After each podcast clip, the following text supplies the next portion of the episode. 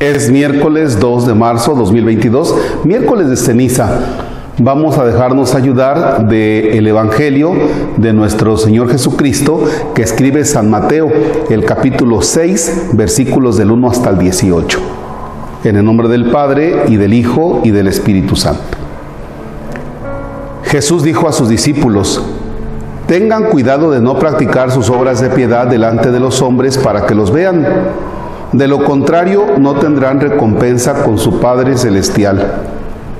Por lo tanto, cuando des limosna, no lo anuncies con trompeta como hacen los hipócritas en las sinagogas y por las calles para que los alaben los hombres. Yo les aseguro que ya recibieron su recompensa.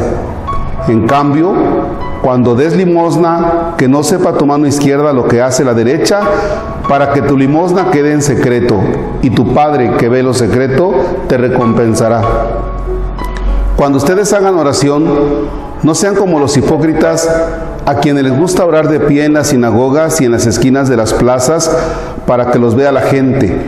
Yo les aseguro que ya recibieron su recompensa. Tú, en cambio, cuando vayas a orar, entra en tu cuarto, cierra la puerta y ora ante tu Padre que está allí en lo secreto. Y tu Padre que ve lo secreto te recompensará. Cuando ustedes ayunen, no pongan cara triste como esos hipócritas que descuidan la apariencia de su rostro para que la gente note que están ayunando. Yo les aseguro que ya recibieron su recompensa. Tú, en cambio, cuando ayunes, perfúmate la cabeza y lávate la cara para que no sepa la gente que estás ayunando, sino tu Padre que está en lo secreto, y tu Padre que ve lo secreto te recompensará. Palabra del Señor. Durante este tiempo de cuaresma vamos a tener en cuenta tres puntos de apoyo que nos ayudarán a vivir mejor la cuaresma. Y entonces tenemos ayuno, oración y la caridad. En el ayuno, supongamos que todos desayunan, comen y cenan. Entonces, el ayuno es que en este miércoles de ceniza, vaya, una taza de café, algún pan y eso es todo. Y hasta la comida normal. Pero da la casualidad que si tú tienes un trabajo pesado, entonces debes desayunar bien. O si tú estás enfermo de algo que si tú no ingieres alimento se va a agravar, entonces debes desayunar. El ayuno nos hace entrar en contacto con nosotros mismos. ¿Por qué? Porque de pronto tu cuerpo está acostumbrado a que tiene los alimentos más o menos a sus horas. De pronto le dices a tu cuerpo, hoy no hay. Y entonces comienza el dolor de cabeza, comienzan los mareos, comienzas a enojarte, y tienes que descubrir cuáles son los efectos del ayuno en tu vida.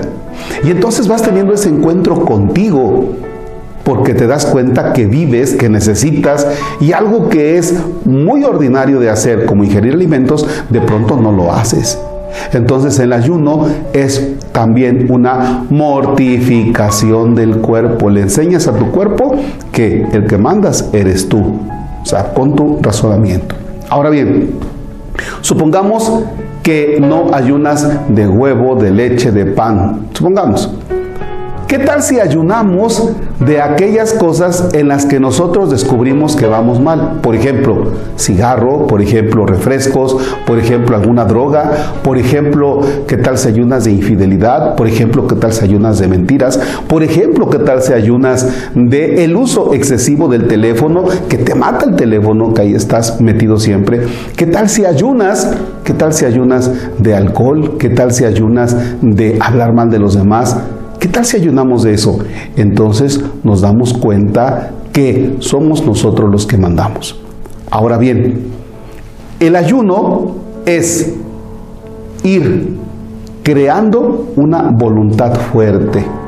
Si tú al final de la cuaresma descubres que pudiste dominar algo, como por ejemplo no comer pan, no comer tortilla, no comer alguna otra cosa, no hablar de los demás, no el uso excesivo del teléfono celular o de las redes, entonces tú mismo vas a caer en la cuenta de lo siguiente. Si soy capaz de dominar eso, soy capaz de dominar otras cosas. Ese es el primer punto.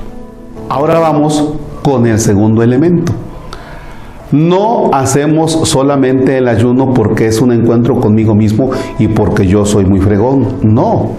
Recordemos que el ayuno no es solamente el encuentro conmigo mismo porque soy fregón, sino porque estoy viviendo una etapa muy especial dentro de mi religión, dentro de mi espiritualidad.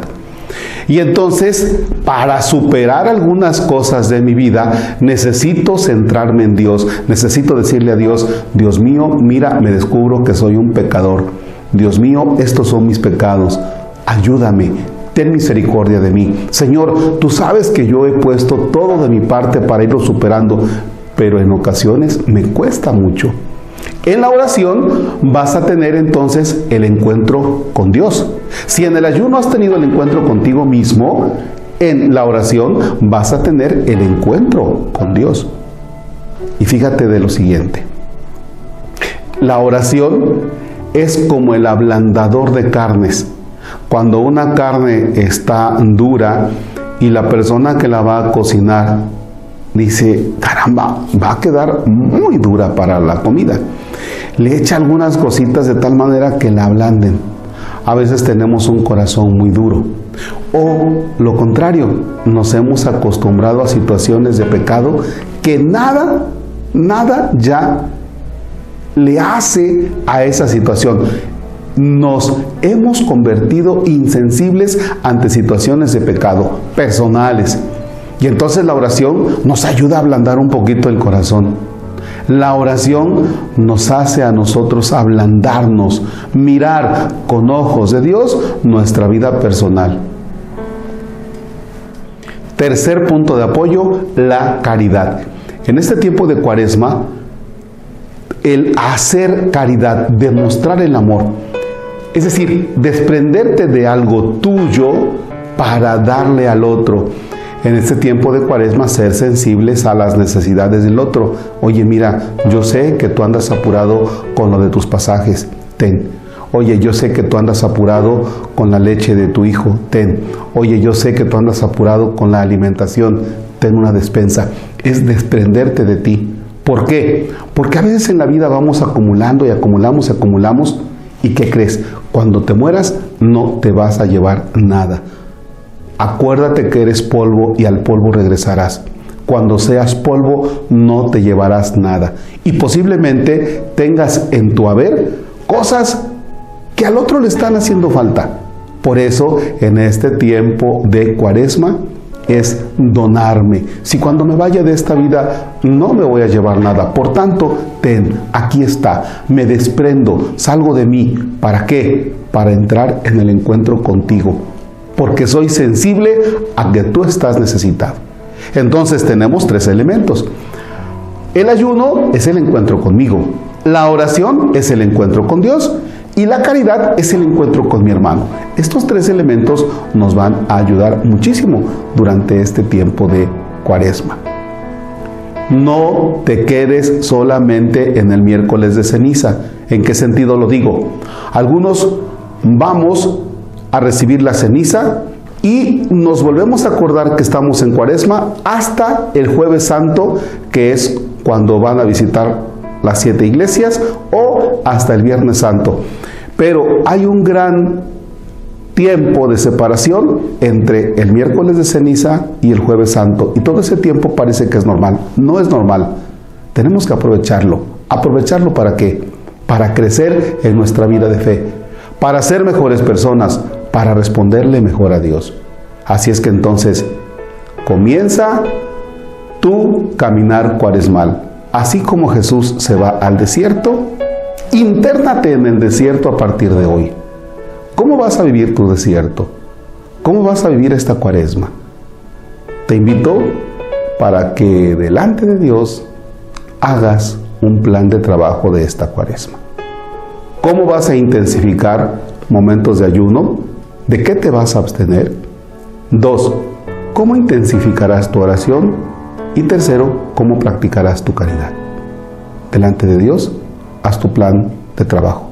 Les deseo feliz cuaresma.